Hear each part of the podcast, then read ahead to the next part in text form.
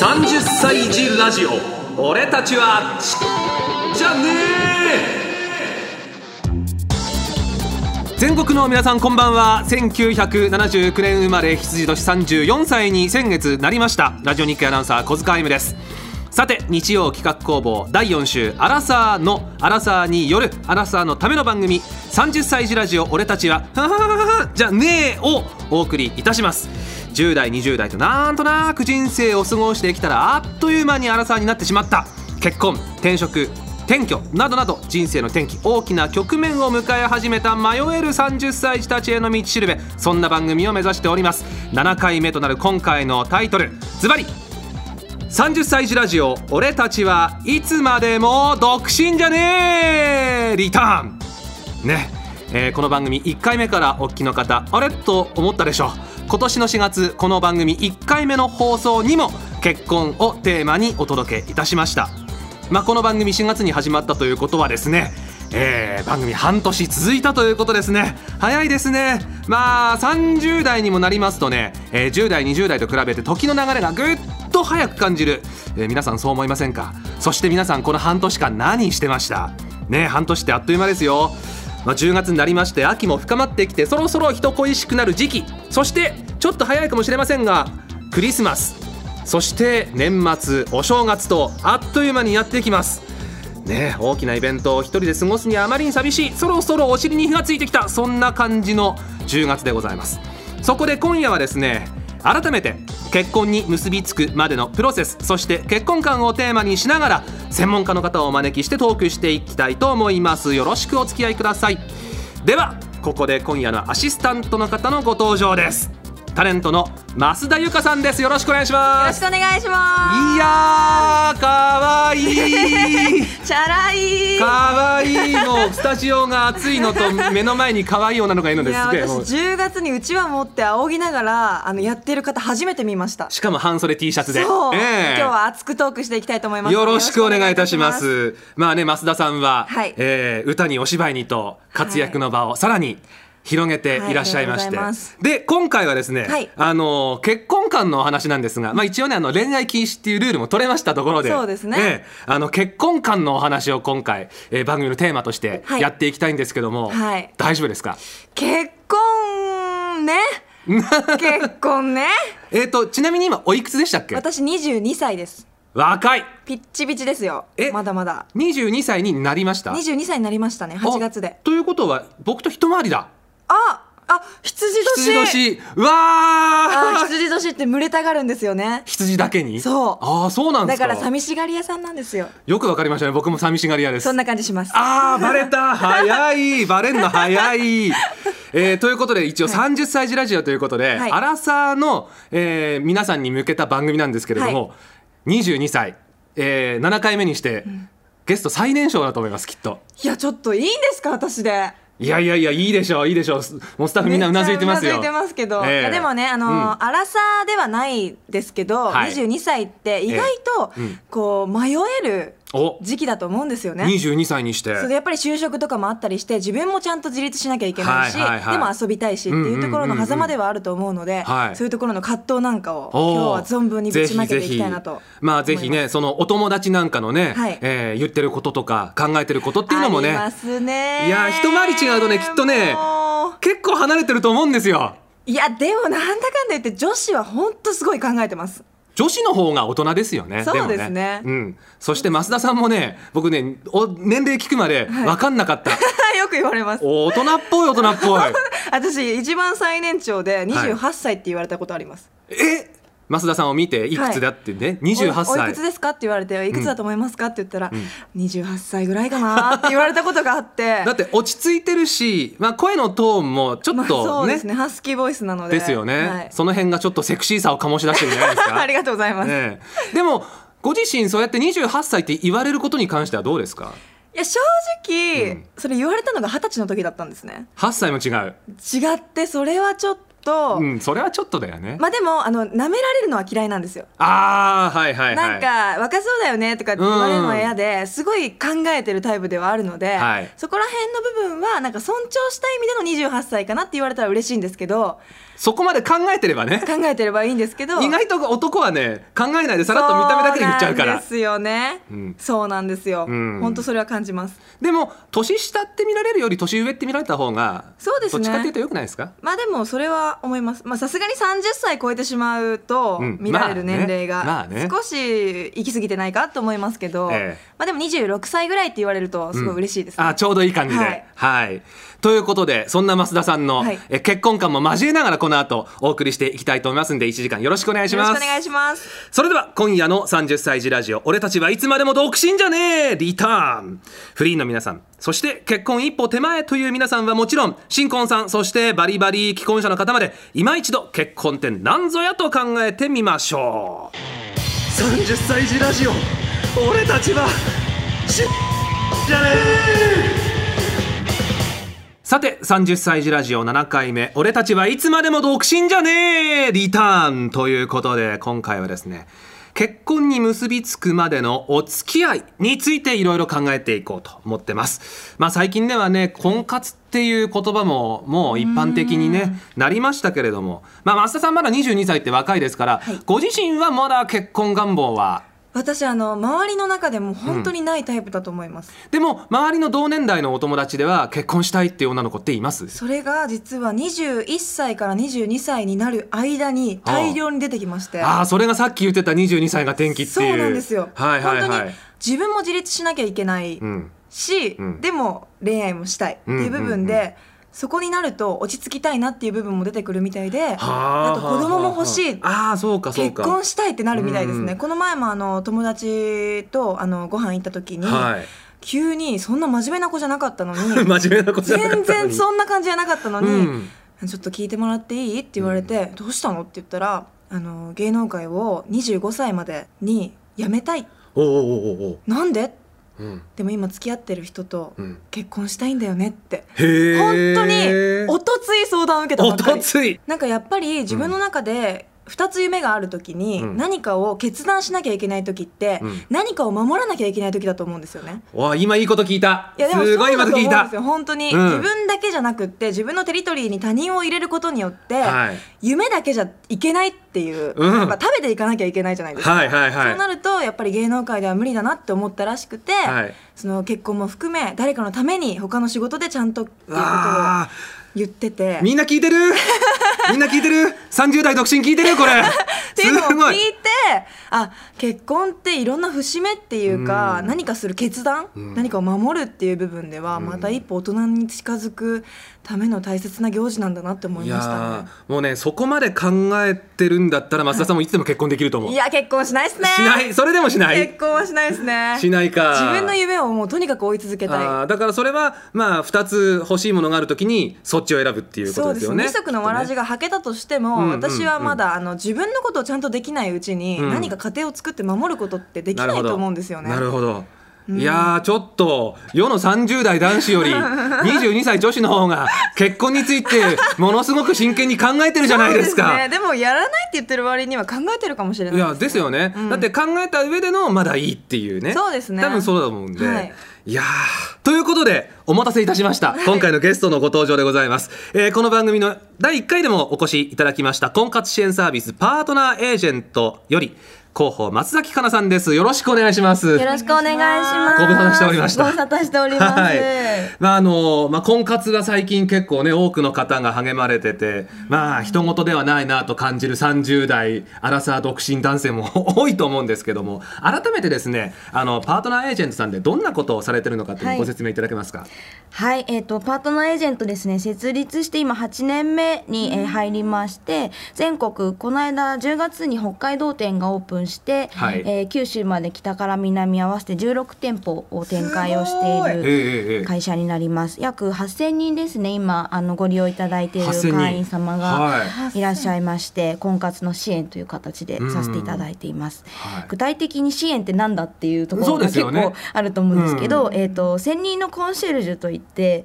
あの婚活をサポートするあの担当が1人1対1で専任で担当させていただいてお一人一人の価値観とかあと結婚観とか、うん将来未来に向けてこうなっていきたいみたいなところあとはそのご本人様の魅力とかお相手に求める人柄みたいなところまでしっかりこう理解をさせていただいた上で、うんえー、とお相手の方をご紹介をしてその後お見合いだったりとか交際だったりとかご結婚っていうところまであのご相談のサポートっていうのをさせていただいています。あのご入会される方の年齢が34歳とか37歳が多いっていうふうに伺ったんですけどもどうどうなんですかこれは？まあ、今日小塚さんいらっしゃるんで男性の場34な合そうなんです、はいそうなんです、はい。あの35歳を目前にして結婚の意欲が高まるっていう傾向があるみたいなんですね、はいはい。なんであの、まあ、1年前で34歳っていうタイミングでお問い合わせいただく機会が多かったりとか、はいはいはい。あとは次の目標として、まあ、あの 5, 5歳区切りってやっぱりあるんですよねきっと。あーまあ35の次だとはい40、ってなると思うんですけど、はいはいはい。40歳までにって思う傾向もやっぱりあるいらっしゃるようで、うん。あの特にこの2つの年齢っていうのがご入会いただく方が多い年齢になっていますね。そうか35歳までに結婚ってなると、はい。まあ、その、まあ、大体1年前ぐらいからね。はい。はい。なんとかして相手見つけようみたいな、はい。そうかそういう年か。であの最近ねあのいろいろこうツイッターとか LINE とかフェイスブックとか、そういうこう SNS っていう交流サイトが増えてきて、なんかあるデータによると10人に1人はインターネットで知り合うみたいな、そんな世代だっていう。そうなんですか？信じられます？信じられない。うん、あとはあのこう趣味とかの集まりであーはいはいはい。オフ会みたいな形で集はいはいはいまったりするとみたいなものそうかがあるか。もしれないです。趣味だったり思考だったりっていうのが似通った人が集まるからくっつきやすいみたいなのがあるんですかね。ねうんまあその他ね出会い方もまあ合コンだとかね。あと友達からの紹介あね。ーよくありがちなパターンとか、ね。あとお見合いとか、えー通常の恋愛などさまざま特徴などもあると思うんですけどもまあ出会い方っていろいろあるなと思うんですけどもどうですか増田さんはこのなんか今上がった出会いについては合コンとか。えー私は、いいよっていう前提でうん。紹介されるのがすごい嫌で、うん自分で見つけたい。あはいはいはいはい、はい、自分でその魅力を引き出したいから、うん。最初からこの人こうこうこうであなたの魅力に合ってると思うからって言われると引いちゃうんですよね、わかるちょっとわあんまり好きじゃないですね、うん、あとお見合いっていうのは最近あるんですか見ね？合いかあのーお見合いって結構昔で言うとカコンってあの獅子おどしがあって、はいはいはい。あとは若いお二人でそうそうそうそうそうそうそう。またちょっとイメージが違ってですね、うん。こうステップで言うとまずご紹介があった時にご紹介状っていうものが届いて、あのある程度のプロフィールだったりとか、うんあとコンシェルジュからの紹介文みたいなものが相手の方の情報としてこう見られるような状態になるんですね。うんうんでそれをこうご覧いただいた後に、えーお会いしてみたいかあ今回はっていうことでお返事をいただいてお互いに会ってみたいですってなった場合に後日カフェに行きます30分から1時間ぐらいですね。なのであのさっきのカコンのイメージとはまたちょっと違うんですよね。うんで事前にそのプロフィールシートだったりとかあとはそのコンシェルジュからのあの相手の方のこんな方ですよっていうのも聞いていたりするので、そんなにこう当日は緊張せずにお話をいただけるっていうような。まあ喫茶店、はいカフェだとちょっとカジュアルですよね。そうですね。普段着です。うん別に着。物とかも着ないですし、うんはい。うん。なんかあれですねコンシェルジュさんからの,、あのメッセージがあるとすごい信憑性も増そうすしです。他人まあかというかこうね。知らない人からの紹介が客観視点で入っていたりするので。よね。それはいいですでね安心感があって。さっきお友達からだと気を使うっていう話あったじゃないですか。それはないんですよね。うん正直にこういうところが良かったこういうところはちょっと苦手かもしれないみたいなところはうん。全部あのあ返事をお返ししていただける苦手なことのでとかもあのちゃんとお会いいただいた後に感想としてお伺いをします。はい。そうか。そこはもうコンシェルジュだからこそ言えるみたいうんな友達だとやっぱ言えない。言えないですよね。その会員の方一人一人のまあプロフィールからあの好きなものからいろんなことをこう情報としてはい引き出していくわけじゃないですか。はいはい結構それって大変な気がするんですけど。そうですねあのご入会いただいて一番最初にえー、と2時間ぐらいですかねお時間いただいて、あのコンシェルジュとの面談っていうのをするんですね。でそこは、まあ、あのもちろんご自身の、えー、と生活スタイルだったりお仕事への考え方だったりとか、あとは将来のあ理想の家庭像だったり、はいはいはい。こんな旦那様とこんな未来を過ごしたいみたいなところまでお伺いをしてであとはお相手に求めることですよね。うんということは、えー、と今話していたような未来に向けてどういう人だったらそれを叶えられるかみたいなところを、うん。っていうあそう逆にそのあとはあのちょうど同い年ぐらいの方たちで今専業主婦志望みたいな方も増えていたりするんですよ。え同い年ってのはあの20 20代代前半で？前半の方たちですね。専業主婦志望。逆にっていうのがもうお家に入っちゃう。主婦としてそれを仕事としてお料理上手になりたいとか綺麗なお家をこう旦那様にこう迎えてあげたいみたいな方も増えていてそれってもう結婚観というかどっちがいいっていうのを自分がこううんうん思い描くものでそこが把握できてないとやっぱりマッチングってできないんですよね。うん。年収だったり年齢ってすごい表面的なものなのでうん。そういうところまでしっかり把握をさせていただいた上で相手の方をご紹介して。うん。であとはその後あのさっき言っていたような終わった後にここが良かったですここはダメだったですっていうことをお伺いをして次じゃあどんな方にしましょうっていうのをもう一回新しいご紹介につなげていくというか。それはコンシェルジュさんと会員さんの方が1対1でまはいそうですそうです。はそれって成功率どれぐらいなんですか？えっと、お見合いの実施率っていうのがあるんですけど、はい。入られて3か月以内で約100%です、え、はい。ということは3か月で、はい。もうこの人にこの人が合いそうっていうのがはい。見つかるってことなんですね、そうですね。会ってみたいと思っていただけるところまでは、うん。あのマッチングができているっていうのが今実績としては。でそのはい。3か月でほぼ100%で、そこからあのお付き合いまで発展するはいはい。割合ってどのぐらいですか、はですね、えっと、これが1年以内っていう形になるんですけど、はさっきのあのお見合いの後に今後継続してお友達関係を続けていきたいですってなるのが交際って呼ぶんですよ。なんで通常のカップルとはまたちょっと違うイメージなんですけど。いわゆるお付き合いっていうくくりではなくてってことですね。交際が1年以内で87%、すごい。すげえ。すげえ。マジ本音じゃないですか。マジ本音ですげえ。アナウンサーだけどすげえって言っちゃった。はあ。これ高い方ですよね。平均的には65%ぐらいっていうのがあの言われている数字なので、う。んははい。まあ、60%もね高いことは高いかなと思うんですけどね。でもあれですね、はい。なんか交際につながらなくても、はい。そういうお互いの本質が合ってる者同士紹介を受けるっていうことで、すごい親友だったりとか、うん。ああそうかそうか。人生において大切な人になるっていうなるほ可どなるほど。能性がすごく高いですよね。あると思いますね。結婚まではいかなくても、じゃなくても、はいい、ろんなことを相談できるパートナーっていう部分では、ああいいですねそれは。あるかもしれないですね。うん。なんか、まあ、1年間って長いようで短いとは思うんですけどもね。まあねこうなるとあっという間ででもあできんのかなっていうふうに、うん。なんとなく思えてきました。でもなんでそういうなんだろうあの高いえー確率で相手を紹介できたりっていうふうになるんですか、はい、がですね、えっとそう1年っていう言葉が今キーワードで出てきたと思うんですけど、1年婚活っていう言葉を提唱させていただいて一年婚活。1年婚活ですね、はい。スケジュールで言うと約3ヶ月以内の間で1回目のお見合いがありますと。はいはい。でそこから半年ぐらいかけて、まあ、継続的にお見合いと交際っていうのをこう繰り返していって、うん。真剣に1対1でお付き合いしたいなって思う人を見つけるのが9ヶ月目とか10ヶ月目ぐらいですね。ほうほうほでそこから真剣交際っていう形でまじあのこの方と1対1でお付き合いをしてもう一回紹介は止めてくださいっていう新しうい紹介をしてもらわない状態。であとその交際相手を1人に絞るところですね。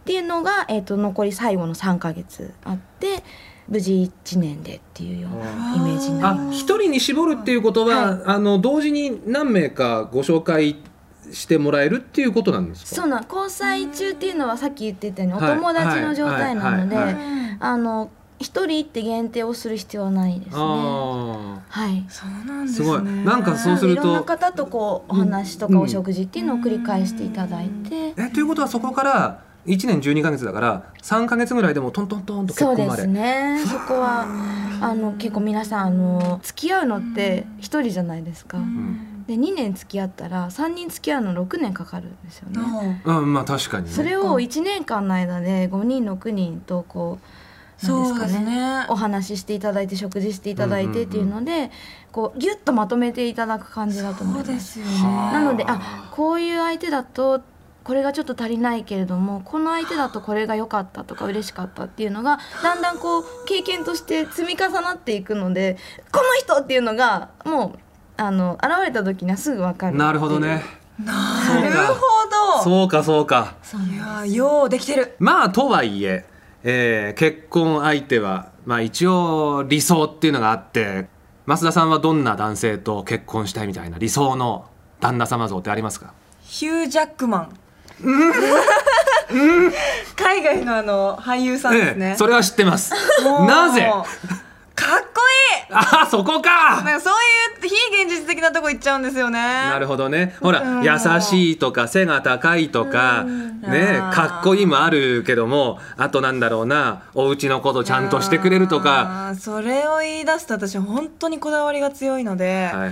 あのーある程度自立した上で価値観が同じで自立した上で価値観が同じでちゃんと未来のこともできて未来のこともできて。自分のことができつつ自分のことができつつサポートできる。人サポートできる人今指5本折れました、はい松崎さん書き留められました。いいやでもこううん。あの相当具体的ですよねい。増田さんの、どうですか？こういう、もしこういうご要望があった時っていうのはなるほどですね。でもあの増田さんの今のご意見って結構こう実体験をもとに考えられたことなのかなっていうイメージがありましたね。やっぱり例えばその婚活っていう言葉というかあの活動をされてる方ってあの条件というか、はい。こう登録とかアンケートっていうのが一番最初に来るので、男性で言うとやっぱりできるだけ若い方うん。女性ですね。ああまあまあそうですよねえー女性で言ったらできるだけこう年収がお仕事がみたいなところが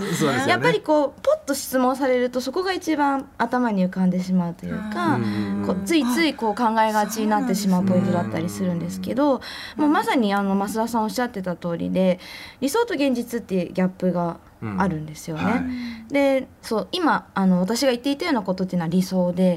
現実っていうのはさっきの増田さんみたいにあのお互いが支え合えてとか、うん自立できていてっていうところがこう生活の基盤になるような、うん。あのパートナーシップというかライフスタイルだったりするのでそこがやっぱり一番大事になるところかなと思います長年ね。続けるんだったらやっぱりはい。風貌とか表面的なものよりかは、はい。やっぱり土台になる部分をお互い認め合えた方うがん。絶対まあいいだろうな、見た目はどんどん変わっていくからね。いや本当にそうですよ。ね。うん、うん。例えばそのパートナーエージェントさんの会員さんの中で理想が高くて、うん。でもまあちょっと現実とギャップがあったりする、と思うんですよ会員さん。の中でも、はい。理想が高い方、ね。はい。そういう方にはどんな風に気になるそれ、ねアドバイスあのご入会の時点でというかご入会前にお伺いする段階では、はい。あのある程度そういう方ってやっぱりいらっしゃって、うんうんうん。でさっきあのお話をしていた入会すぐで行うあのコンシェルジュとの面談。である程度そこをこう掘り下げて聞いていくことで優先順位ってそこじゃないよねっていうのをあのある程度。優先順位ね、はい。明確にしていくとか。うん普段あんまり考えないのできちっとなんでこういうことが好きだと思うんですか。それは、えっと好きだけど例えば、えっと旅行に行くことが好きです。うん。ってなった場合にどこに行くことが好きなんですか？誰と行くんですか？行った先で何が起きたら楽しいですか？うんうんうん。っていうのをこう聞いていくと、まあ、実は友達といる時間が大事とか、海外で見るその芸術だったりとか海外に住んでいる異国の人が好きとかって全然うん旅行が好きっていう趣味でも違うんですよね。ちょっと掘り下げるといろいろ出てくそうるんですね。そうですそうですっていうことを結構あのお伺いをさせていただいて、まあ、そっちにこうより近い人柄の部分を優先をしたりとか、ああそっか、はい。でも確かに理想って掘り下げていくとそれは現実と違うから、うん。一緒にいたいって思うのはまた違うんだよねっていう話をちょうどして。て、ということは今自分が理想だと思ってることも意外とそうじゃないのかもしれないですね。ないかもっと自分のことをいろいろこうね考えていくとまた違ったはい。うん。求めるものっていうのが出てくるかもしれないですね。なんか雑誌で見たい人と一緒にいたい人は違いますもんね。雑誌で見たい人は雑誌で会えるからねっていうね。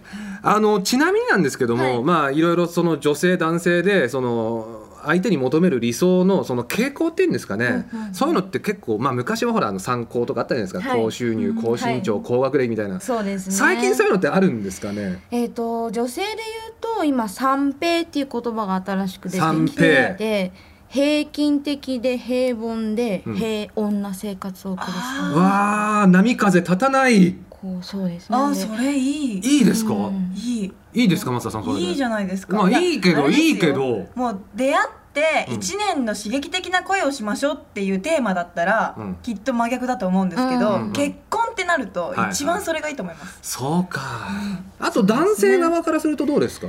男性があのまた三なんですけど三。三等三均等の等等しいですね。等しいです、はいが、えっと年収が対等であ家事育児。女性と一緒ってことですか？家事育児が平等。平等あ。年齢が同じぐらい。へええ年収が同じぐらい？まあ、はい。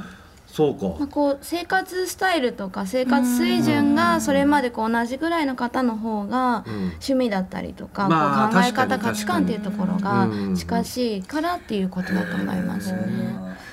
で、えー、と家事育児は平等にして、はい。年齢が同じぐらい。同じぐらい。えでも例えば30代でもそうですか、はい。30代の方でも若くてもいいですけど、うん。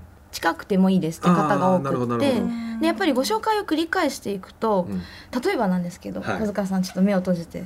閉じました、は何何？えっ、と年齢じゃあ 2, 2個下の女性で、はい。お話ししていても終始笑いっぱなしで、はい。すごい楽しくって、はい。3時間でも4時間でもあっという間に過ぎる方がいます。はい、32歳。はい、26歳。で26歳。世間話がそこそこ続いて、そこそこ続く、まあ1時間ぐらいだったら、うん。うんそんなに苦痛ではないなと、うん、普通ではない、はい。24歳。24歳、はい。何をこう取っかかりにして会話をしたらいいかわからない、うん。10歳下。は、はいい。うんっていううん。3名の方がいらっしゃったら、うん。実際こう目の前にいてその後うのん。生活を一生送っていくわけじゃないですか、はい。していくって考えた場合に、はい、結局どこなのかなっていうことなんですよね、きっと。そりゃ32歳で話3時間4時間でも終わんない方が絶対いいですよ。いいですね。そりゃそうですよ。なのでその目の前にそういう32歳でお話がずっと続く方がいたらやっぱりこの方がいいんだなっていう体感値ができるんですよね。ね。なんかこうなんか言葉にしづらいけどしっくりくるっていうのが多分そこがあるのかなうんっていう気はしますけどね。なんで実際に会ってみないとわからないので、うん。相性っていうのもこう繰り返しいろんな人と会える状況っていうのにこう身を置くことがうん。本当は必要なこう理想必要のない理想と必要な理想っていうのを整理整頓していくことなのかなと思いますね。はあ。いやいやいやいや考えさせられるなさせ今日。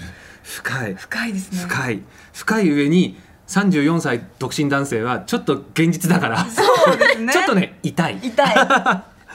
であのまあお付き合いから結婚まで、まあ、先ほどねあの1年婚活っていうお話ありましたけれどもちなみに増田さんはお付き合いしてからはい。結婚までってどのぐらい欲しいですか？期間は。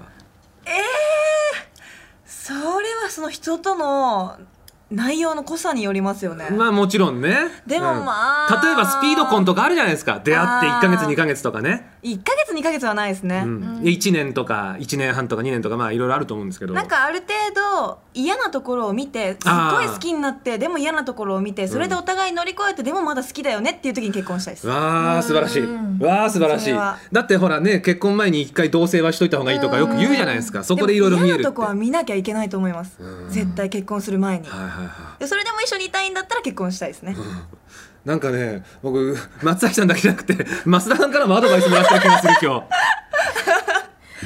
ちなみに実際パートナーエージェントさんで、その結婚までに至る、まあ、1年婚活っていうのはあ,、あるにせよ、はい。平均的にはデータとしてはどのぐらいなんですか？結婚に至るまでっていうのは。えっと67%が1年。あ先ほど言ったそのそね。67%が1年、はい。でも3分の2ってことですよね。そうですす。ごいですよ。ねえ。えーすごいあーでもまずは相手。うん。うんまずは相手ということで。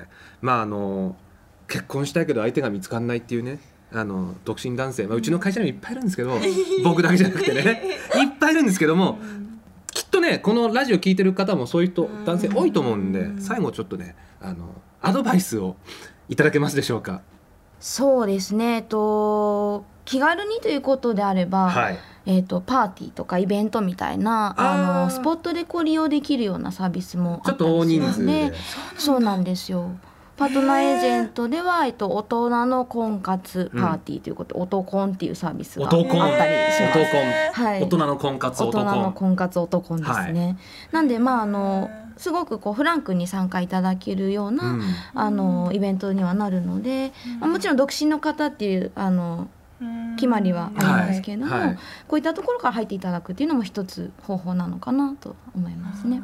はい。いやえなんか今日話を聞いてみて、はい。そういうサービスとかってすすごくなんかちょっとやりにくいっていうイメージがあったりしたんですけど、なんか大事な人結婚じゃなくても大切な人を見つけるっていう部分では、ーうん。全然いいじゃんって思ったので。でその大事な人からね結婚まで結びつけばもっといいわけですしね、そうですね。いいと思いましたね、は本当に。ね相手見つけましょう。頑張りましょう。頑張りましょう。さてこの後はですね巡り会えたその先結婚というゴールに向かうためさらには結婚してからも関係をより一層深めるための必殺。必ず殺すと書いて必殺。デートコースを伺っていこうと思います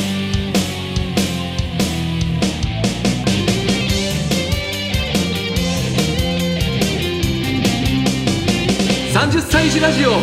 俺たちはしじゃねえ。30歳児ラジオ7回目俺たちはいつまでも独身じゃねえ。リターンをお送りしております。さてここからはですねいざお付き合いがスタートしてから2人の距離をぐっと近づけるためのデートコースについて、えートークしていきたいと思います。引き続き増田さんとそれからパートナーエージェント松崎さんと、えーそして、えーここからもう一方加わっていただきます。夜景評論家まるまる元尾さんをお迎えしまして、えープロ目線のデートコースの選び方を伝授していただきたいと思います。よろしくお願いいたします、はい、お願いいたします。夜景評論家でいらっしゃるんですね。そうですね。ええ。あの今年ちょうど20周年です。あ20周年、夜景評論家20周年。20周年です。ははあどんな評論をえあの、まうん。各地いろいろ回って、そうですね。ここはこうここはこうみたいな、っていうあの要はま最近だとあのなんでしょう町おこし的な感じであの夜景を使うことでなんかその町のね観光資源としてはははまあ盛り上がるんでですね。結局あの滞在客が増えるっていうんでですね。なるほど。まあ各まあ本当にあの北から南までそういったところのまあコンサルティング的なねん。うんそういうこともやってますしええ。まあもちろん本出したりとかねあはい。まあいろいろその評論家的なこともやっていたりまあ時節柄やっぱりイルミネーションとかああいうああいうプロデュースなんかもね冬に向けて、ええいる今いろいろやってるところです。はい、さてあ、まあ、デートコースなんですけども、まああの増田さん女性にとってデートコースってやっぱ大事ですよね。大事です。どんなとこ行きたいですか？デートコース、理想のデート。ここ回ってここ行ってここ行って。理想のデートか。これね結構ね男子と女子ねこういうことしたいでね意見が違うと思うんですよ。そうですね、けどなんかなんだかんだ一周して王道なのは受けますよね、王道が受ける、王道は受けます。王道というと？例えば遊園地に遊園地。行った後にドライブして夜景を見に行ブ夜景くとかわあ王道、でもう夜ご飯はあの本当にテラスとかそういうはいはい。夜景が夜景が見えるところで。見えるところでっていうのはやっぱり好きですよ女子は。王道鉄板。うん、ねえそういった感じでこう、女性と男性でなんて言うんですよね。こう考えるデートプランデートコースっていろいろ違うんで世の男性も頭悩ませるんじゃないかと思うんですけれども、さて松崎さん、はい。あのパートナーエージェントさんの虎の巻といいますか、はい。おすすめの誘い方、はい。デートこんなのっていうのははい。あるんでしょうか？まあ、虎の巻コンシェルジュこうしたらいいよっていう。がそうですね。こうお客様からご相談を受けることは結構あるので、はい。そこからこうお伺いをしてたりはしますけど、うん。えっ、ともう夜景ってもちろんとってもロマンチックなあのシチュエーションなんで、ぜひはい。そこは取り入れていただきつつ、あとはやっぱりあのご年齢がいけばいくほどなんですかね。こう夜お食事にっていうのはやっぱり一番増えてくる。ねお食事お酒と思うん。でですすよね。よね。でそういう時にこうおすすめをしているのはあのどこ行きたいですかってお伺いしてくださいねっていうことと、うん。何食べたいですかですよね、うん。はいあとはその苦手な食べ物。はいはいはいはいあーあるあるある。これはダメですっていうのを教えてくださいっていうのと、うんうんうんまあ、行きたい場所が出てこない場合は3つぐらいあの女性の方で結構人気が最近あるようなお店を3種類こう違うお店でピックアップをしていただいてこんな感じのとこ選んでみたんですけどどこ行ってみたいですか？みたいまでしてくれるんだ。すごいな。すごいな。こう男性側からエスコートしていただくととってもこうギュッと。あ男性が選びましたよっていう。そうですそうです。いやこれ店選びも難しい。んですよこれ。それでも例えば3つ NG だった場合に、はい。その男性が4つ目を出せるかどうかですよね。そうですね。あーそれ問われますね。そうですすごい問われますね。おすすめはさせていただいてます、なるほどすごいな。すごい。でもあの今の話で言うとその夜景がね、うんまあ、やっぱりその男女をつなぐ、まあ、一つのなんていうかなあの恋愛ツール的な形ではい。ええええも結構用いられるのは私の世代なんかも、えまあ、ずっとそうだったんですけど、え。あの私の結構立場から言うとその夜景が何でもいい良ければいいのかっていうですねいうわけでは実はなくてですね。イルミネーション光ってればいいのかっていうそういうもんじゃないあのいろいろその相手の例えば好みというかですね、はい。あの性格であったりとかいろんなものに応じてあとはその関係がねどの程度の関係なのかによってやっぱ夜景の選び方っていうのはやっぱ重要なわけですよ。でも夜景の選び方って今までにないですよね、これまでで増田さん訪れたお仕事かプライベートで夜景って見たことあります？夜景はあります上海で。ああなるほど。海外行った、でも上海の夜景も綺麗でしょうね、すごい綺麗でした、でうん。夜景のいいところっていうのは夜景を見に行くまでの会話。ああワクワク感ね。いいあるあるあるある、うのは、距離感も大事ですよね、うん。そこに行くまでの、ええそうですね。ただ、うん。まるまるさんその今、有名どころ以外でもいろいろまあこのシチュエーションだとこういう夜景とか、この二人の関係性だとこういう夜景とかってあるんですか、ありますよね。あります。のー結局例えばうーんまあ最初のデートっていうのは、はい。まあ結構重要なわけですけど、えええあの夜景って要はその見る視点場と言われるねその公園だったり展望台っていうのは、ええ。基本的にはほの暗いところが多いわけですよね。あのそれはあの夜景を見やすいような環境にするために照度を調整してるわけですから。あだからその見る見る場所も多少暗いというか、暗いところになってるわけですけど、はい。えいわゆる暗いところにえーいわゆるエスコートしすぎるっていうのは逆に例えば女性に対しての警戒心が出てしまうのでえいきなりそういうところはっていうのはありあのますよね、それはダメなんですよね、うん。なのである程度のその光量というか照明が明るいような場所でも、はい。その夜景自体がそれなりに生き生きとして見えるところじゃないといけないわけですよ、はいはいはいはい。でそういうところを考えていくと例えばまあ関東だったら横浜だったりね関西だったら神戸だったりとか、はいその要は分かりやすい湾岸の例えばそういう夜景の方が、うん。あの要は環境としても整っているし、ええ。警戒心もなく、まあ、ベタなんだけれども、ええまあ、そういったところの方が一番ベストなんだと思うんですよね。うん。ただまあ重要なのはあの例えばこれ男性にはねやっぱり聞いてほしいのは、はい。やっぱりなぜそこを選んだのかっていうなぜそこを選んだのか。選んだのかっていう理由がやっぱり語れるぐらいの男じゃないといや女性はダメなわけですよ、はいはい。女性もやっぱりその男性をちゃんと査定してるわけですよね、まあ逆にね女性の方がもしかしたら計算高く査定してるかもしれない。って思うと、はい。やっぱりある程度その男性側としてはですね、はい。はいあのその夜景がねいやもうここはメジャーで人気があるから連れてきたんだよみたいあなーじゃあレベルだとね。ちょっと浅いだろうちょっとそれじゃあね。でその浅い人とね一生過ごすのかと思っただけでゾッとするわけじゃないですかやっぱり。確かに。うん、だからやっぱり夜景っていうのは実はその場で男の価値をですね実はちゃんとこう伝えられるかどうかってすごく重要すごく重要。要すごいそうか。でそういう初心者のところの、まあ、ところでこうクリアしていきながら徐々にそのなんでしょうね段階を経てですね、よりこうレベルの夜景としてもやっぱりこうレベルを上げていくっていう夜景のレベルが。上げていくっていうことですよね、はいはいはい。で上げていくとどういうことが起きてくる、まあ、どういういわゆる上げ方があるかっていうと、ええ例えばその彼女の様子を見て男性からの目線で言うとですね、はい。まあ、その彼女の様子を見て、えーなんとなく今日元気ないなと。元気ない？ないなって。女の子そうそう女の子が元気ないなと思った時にはやっぱり元気が出る夜景を連れてった方がいいわけですよ。まあそうですよね。でそれはその割とこう色彩が豊富でわ割と光量が強い夜景ですよね。そういったものをこう見に行くわけです。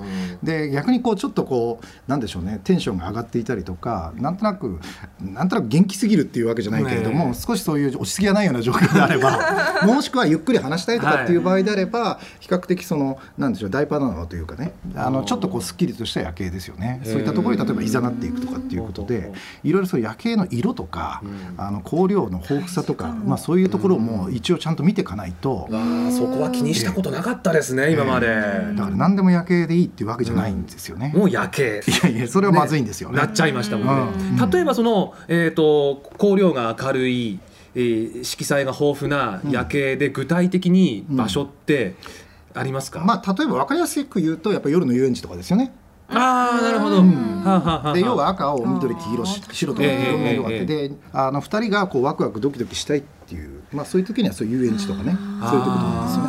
まあ遊園地はね2人でお昼に行ってもちょっとワクワクするしそ,、れがまた夜になるとプラスアルファ。そうかなり。パレードとかね。ああいいパレードいいパレードいいいいいい。そうですね。はあ、逆にそのちょっとまあしっとりしたい時の、うん。えー夜景だと具体的にはどういう？そうですね。まああのめなんていうかなどの辺の関係によるかなんですけどね。まああのもちろんねもちろんね。ええええだからまあ初心者で、えー、いうレベルで例えば東京でいうと海ほたるみたいなね。海ほたる、えー例えばああいうところええで一応そのメジャーなサービスエリアがあって、まあ、そこでその海の夜景を見て、ええ。で海自体はそのなんていうか大海原の向こう側にその東京という街のこう光の蜃気楼かなんかがね、ええちょうど海の向こう側にこう浮かんでるというところなんですよね。だから割とこうすっきりとした夜景なんだけれども、はい。あのメジャーな場所ですよね。ん。で結構ねそそういうところに言うといろんなドラマが起こってくるんですけどドラマ？ドラマが。でその横にこうタンカーかなんかがねその夜景のその光と手前自分たちのいる間をですね東京湾って結構タンカー多いんですけど、はい。それを通り過ぎていくとですね右から左にこう夜景が消えてくんですよね。はあ。う消えては現れるね。そういったこうイベント的なこう夜景みたいなものを見ているとちょっと会話もやっぱりちょっとこう弾んでいくし。うん。そう。うんだからそうやってねなんかまたそういうのも話せるとあ女性も私のためにここまで頑張ってくれたのね。って話になるんーで男も株も上がるし女性はそれを認めてくれるし。そうするとまた次のステップに行けるわけですよね。今お話しいただいた夜景のスポットはどちらかというと付き合い始めのイそうですね。メージですよね。うんどうですか？付き合ってこう関係がこなれていく熟成していく、はい。あの結婚間近というか、うんうんそういうカップルはどういう夜景がおすすめですか？あのね恋愛の深度とかそれ深さっていうのと、はい。あの夜景を見るその視点場の標高っていうのは比例するんですよね。標高？標高。高さってことですか？そう。いう法則があるんですよ。ほうほうほえつまり山の高いところに行けば行くほどはい。必ず離れてくるわけなんで、うはい。よりこうそのなんでしょうね。あの周りに助けてくれる人が誰もいないようなそう山の上にどんどんどんどん行くわけですよね。はいはい。でこれはやっぱりこう浅い関係の人だとやっぱり警戒心持ってしまうじゃないですか。確かに確かに、だけれども深い関係になってくればくるほどやっぱりどんどん高みを目指していけるんですようん。ねやっぱりそれだけ女性も相手を信頼できるような関係に要はなってるわけだしうん。男性もやっぱりこの女性を守ろうっていう気にやっぱりなってるわけですよ。なので湾岸なんかっていうのは初心者なんですけど、はい。やっぱりこう高い山の上っていうのは割と中上級者っていう世界ですね。おだからデートコースなんかでも割とこう低いところから高いところを割と目指せっていうぐらいあそうなんですね。最終的には一番上なんですよね。最終的には山の頂、うん、で実はその頂を越えたところは今度地方に行けっていう話になるんですよ。ああなるほどなるほど。旅行しましょうってあなるほどなるほど。そうか、ああいろいろステップ踏んでいくんですね。いや踏んでいくんですよ。ああの深い。そう。でやっぱりねそこまで考えてますよっていうことをやっぱり男性も女性に伝えられることがやっぱり女性もやっぱりそれは嬉しいわけですそうよ。ですよね、でもまあ1年ぐらい例えば付き合うにしてもですね、はいはい。その1年間の中でこの人のその夜景をナビゲートしていくストーリーがね、そこまで考えられてるんだって、まあ、気持ち悪がられない程度に もちろんやらなきゃいけないけれどもあのたった一つの景色を選ぶにもやっぱりそういうストーリーがちゃんと自分にはあるっていうことになると、あのその後の例えば結婚した後の人生もちゃんとストーリーを考えて、うん。あの接してくれるんだと思うとですね結婚生活以降もね、うん。30年後もバラ色だったりとかするわけですよ。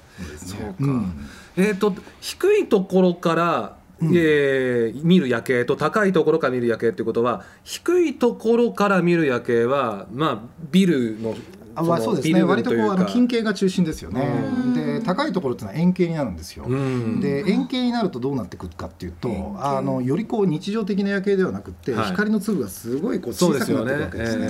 えでこのあの小さくなっていくああいう状態っていうのはあの簡単に言うとこう光と闇のもうコントラストだけになっちゃうんですよね、ええ。いわゆるこれがなんとかのビルですよとかこれがなんとかの観覧車ですよというところから話題を引っ張るというよりは、うん。もう全体としてただ曖昧模糊としたこう光の世界が広がってるんですよ、はいでこれってすごく難易度が実は高くて。難易度高い、高いですよ。あの最初はあのあれ向こうが神戸だねとかこっちがなんとかだねみたいなところで言っちゃう。でそこ一回終わるとですね会話なくなるわけですよ で周りは静まり返っている暗いこう状態なわけじゃないですか、はいでそうなった時にその次の話ができるかっていうのが、すごく重要になってくるんですね、それはやっぱ高度ですね、うん。難易度高いですね。だから光のすごい美しいねうん。例えば標高何百メーターのところが見える夜景っていうのは一瞬共有はできるんだけれども、そこで10分語れる男になれるかっていうのは、厚かましくなくね？気持ち悪くなく。気持ち悪くなく。厚かましくなく、うん、語れるかっていうのはやっぱりそこは重要になってくるんで。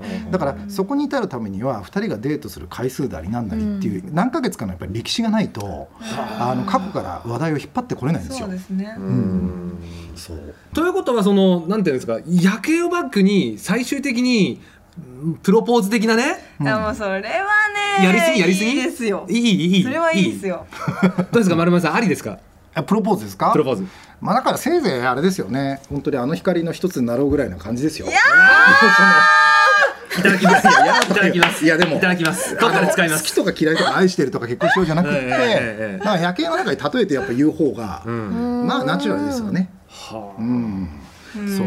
どうですか松崎さんもあのパートナーエージェントさんの会員さんでそういうプロポーズとか まあプロポーズって結構ねね。難しい。もう僕はい。したことないんでわかんないですけど、まあ基本的にはこう一生に一回と。ですよね基本的にね、でそうですね。ねえなんでこうサプライズだったりとか、その一生思い出に残るようなっていうことを、うん。こうご相談いただいた時にはやっぱり、あのご意見としてお伝えはしてますね、その時の仕草だったり、ね。お話をされたこととか、表情とか見ていた夜景とか食べたものがこう、うん。全部まとめて多分その先の記念日にこう、うん。続いていくんですよね。はい。あの同じ風景とかそういう夜景もそうなんですけど、はい。同じ体験をやっぱり共有するっていうのはすごくやっぱ大事ですよね。うん。あの全てがそれが思い出になって記憶になってきますから、それをその付き合ってる間にいくつ作れるかっていうことがやっぱり次につながっていくしね。そう。でもいろいろねプロポーズとかねあの結構やってる人はやってますよ夜景見て。やっぱり、うん。うん。あのなフロントグラスのね例えば車を不当に止めてとか、まあ、山のこういう斜面に止めてね向こう側に夜景を映し出してでもともと彼女に対しての好みや調査をね事前にはしとくんだけれどもあの中の光のどれが好きみたいな感じで、うん。あ私あの赤いのが好きって言った時にじゃああの赤い光をあげようみたいな感じでそれをこう掴むんですよね。掴む？掴んでこう開いてきたこうルビーみたいなこうあるとかって言っよてくできてる。素敵です。でもそうやってなんかこう非現実を現実化するそのそうやって。すごい。でそこまででダメだったらダメなんですけど。なでもなんかさらさらっとやれたらすごいかっこいいと思うんですけど、共感していただけるって大事ですよね。そうですね。ね。相手が喜びそうなこと。うん。でね。自分もやって楽しいことがうん。一致をしているって多分すごい、そうですよ素敵なね。ことですよね。だから美味しいものを今日ね同じように美味しく感じたりとか、あだから夜景に関してそれもと一緒ですね。あのそううん。同じ夜景をねなんとなく思い出に変えていったりとか、うん。なんかそれをねこうつないでいくと、うん。なんかこうもう普通にこう結婚とかプロポーズとかっていうねああいう流れには行くんだと思うんですけどね。うんあのちなみにこのうちの放送局は全国放送なので、はい。あの全国各地にリスナーがいらっしゃるんで、うんうん。ちょっとこう、はい。全国各地でいくつか。そうですね。ね。もうあの何万何十万ってね、ええ。あの本当に夜の気配が感じられるっていうイコールもう夜景なんで、え本当に身近にあるものは全部夜景なんですけど、ええ。まあでも本当におすすめなところっていうのは、はい。やっぱり全国に多々ありますからね。えで最近例えば北海道でいうと、はい。あの藻岩山っていうあの札幌岩山。って札幌。なんですけど、はい。あそこはあの展望台とかレストランがもう新しくなって、要はそのレストランなんかはこの上がプラネタリウムみたいになってるんですよね星が。はでその向こう側に札幌の要は夜景で、えまあ、広がってるっていう感じで、ええまあ、本当に光つながりなんですけど、うん。もう本当星に願うような世界ですよね、うん。だからそういうその札幌の新しくできたそういうレストランっていうのは、うん。多分おそらくいいんだと思うんですよね。うん。であとはその生活感が感じられる例えば夜景っていうのは、はい。先ほどのそのそれじゃないですけどこう、ね、私たちも一緒に生活していこう今後っていうふうはにちょっとリアリティも少し加味したような夜景としては例えば千葉県の例えば旭市っていうところにあるような、はい。まあ、飯岡の行部岬ってあるんですよね。昔飯岡町って言ってたんですけど、うんまあ、そこ、まあ、日本夜景遺産になってるんですけどそこの展望台から見るあの九十九里浜のこう海岸線と、うん。その旭市のその白光りしたこう街並みですよね、はい白いだけの街並みで本当にあの生活が感じられるので、うん。あの本当にそのひ明かりの一つになろうって気にこうさせるぐらいの、うん。まあ、世界観がやっぱりあるところだったりとか。あとはまあ最近あの、ね、その世界新三大夜景で長崎っていうふうに言ってますけど、まあ、あちらもこうなんていうかすり鉢状の地形の中であの光がこう立ち上がったような世界なんですね。まるでこう星空が、まあ、要は丘陵地帯に舞い降りたような感じで、うん結んでいくとこう星座が見えていくような感じでで闇の部分を見ていくとその闇を切り取った、まあ、公園かなんかになってると思うんですけどね。そこがこうハート型に見えたりとかするのでそういうものをこう2人でこう見つけていきながらなんとなく恋愛を紡いでいくっていうこともあありますし。いいですねあとは時期的にあのやっぱいいのはこれからイルミネーションですね。そうですよね。そっかイそう。ルミネーション。で例えばまあ長崎だったらハウステンボスだったりとか、はい。まあいったところでまあ最新のね、まあ、マッピングとかいろいろやってますけれどもイルミネーションっていうのはねやっぱりこう光をこう浴びるわけですよね。で浴びた顔っていうのは少しこう目がふわっとこう瞳孔が開くような感じになって、あのその一番例えば女性でも男性もその素敵なこう笑顔のような感じで。あの綺麗に見える顔なんですね。でそれをやっぱり相手に見せるっていうのはすごく重要で。ほだからイルミネーションって間近な光を利用して自分があるメイクアップできる世界なわけうです。あう。んだからそういうイルミネーションを一緒に見に行って光を浴びて、あのそういった幸せな時間を共有するっていうのはこれからの時期は絶対した方がいいと思いますね。いいですね、ーいやもうただ見に行くだけじゃないんですよね、もうどの夜景も。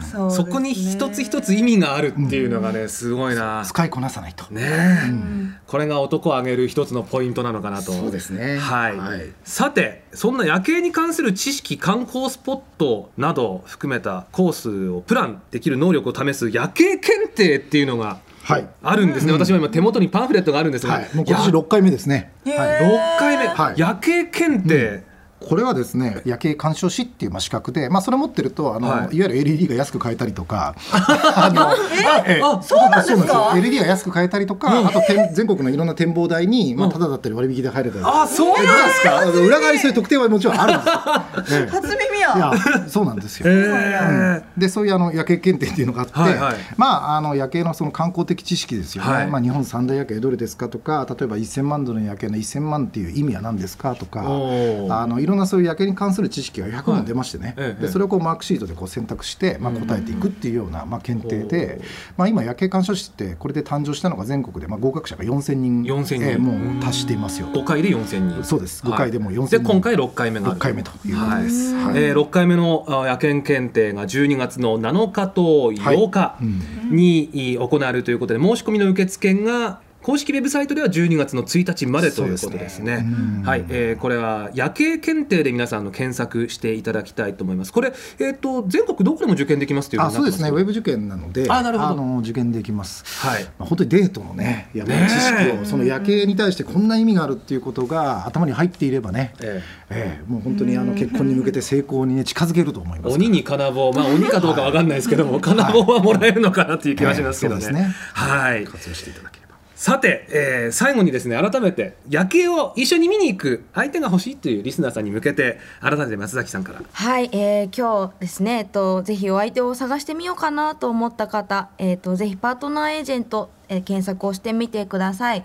えっと、今日お話の中でもいくつか出てきた1年婚活の詳細だったりとか、あとは第1回で小塚さんにも受けていただきました、はい。はい。婚活 E 級診断ですね、ええこちらのテストだったりも受けられるようになっていますので、ぜひあのアクセスしてみてください。はい、ということで、えー結婚についてお話伺ってきました。パートナーエージェント広報松崎かなさんそして夜景評論家まるまる元尾さんでした。ありがとうございました。ありがとうございました。30歳児ラジオ俺たちはしじゃねさて30歳児ラジオ7回目俺たちはいつまでも独身じゃねえリターン。お送りしてまいりましたがあっという間の1時間でした。という間すぎましたね。どうでした増田さん？いやー実を言うともう本当に22歳なんでまだまだ大丈夫だろうと思ってたんですけど、今日考えてみて今から準備しても遅くないなと 感じました。なんか結婚に関する情報が結構こう、今日いっぱい入ってきて、うん。考え方が変わりましたね、うん、ん。でもファンとしてはまだまだ今の増田さん見てたいと思うんで。夢を追いかけ続けたいと思ぜひお願いします。安心してください。はい。ということで増田さんからはい。お知らせがあります、はい。日テレ関東ローカルで毎週火曜深夜2時59分から海外テレビドラマリベンジシーズン1ナビゲーターとして番組に出演しています。そして12月13日から21日渋谷ヒカリエにありますシアターオーブにて船に乗れという公共劇に出演いたします。詳しくはホームページをご覧ください。そしてそして、はいはいホラー映画呪法2405私が死ぬわけという映画に主演させていただくことに決まりました。公開はまだ未定なのですが、はい。これも詳しくまたおお知らせしたいと思いますのでぜはい。ひご覧になってください。はい。さて、えーこの30歳児ラジオ今月来月と改めて恋愛そして結婚をテーマにお送りします。しかし一方的に情報をお伝えしても面白くない。皆様の結婚に関する意識エピソードもぜひぜひ聞きたいということで今回はですねプレゼント付きのアンケートを実施しちゃいますしかも豪華ですこれ。何ですか？まずその1豪華旅館宿泊券をプレゼント。伊豆河津町にあります大正15年に創業した源泉かけ流しの宿玉宝館の宿泊券6万円分を2名様。いいな。はい。そしてその2パートナーエージェント佐藤社長がお書きになられました長所結婚を引き寄せる人遠ざける人こちらを5名様にプレゼントします、これどんな本かと言いますとパートナーエージェントの婚活ノウハウがギュッと詰まった一冊ということです、番組のホームページにリンクされてますアンケートフォームからご応募お願いします。締め切りは11月10日日曜日ですえー詳細はですねこの番組ホームページに随時番組情報などアップしていきます。ぜひ30歳児ラジオで検索してください。それから番組のツイッターもあります。アカウント名はですね数字の30、えー320にアルファベットで「サイ」そしてその後にラジオ RADIO30 歳ラジオ。このアカウントでやってます。次回の30歳児ラジオ俺たちは「はーじゃねえわ」11月24日日曜日を予定しております。ぜひ番組の情報をチェックしつつ楽しみにお待ちください、えー今日のアシスタント増田由香さんでした。ありがとうございました。それでは皆さんまた来月お会いしましょう。さようなら。さようなら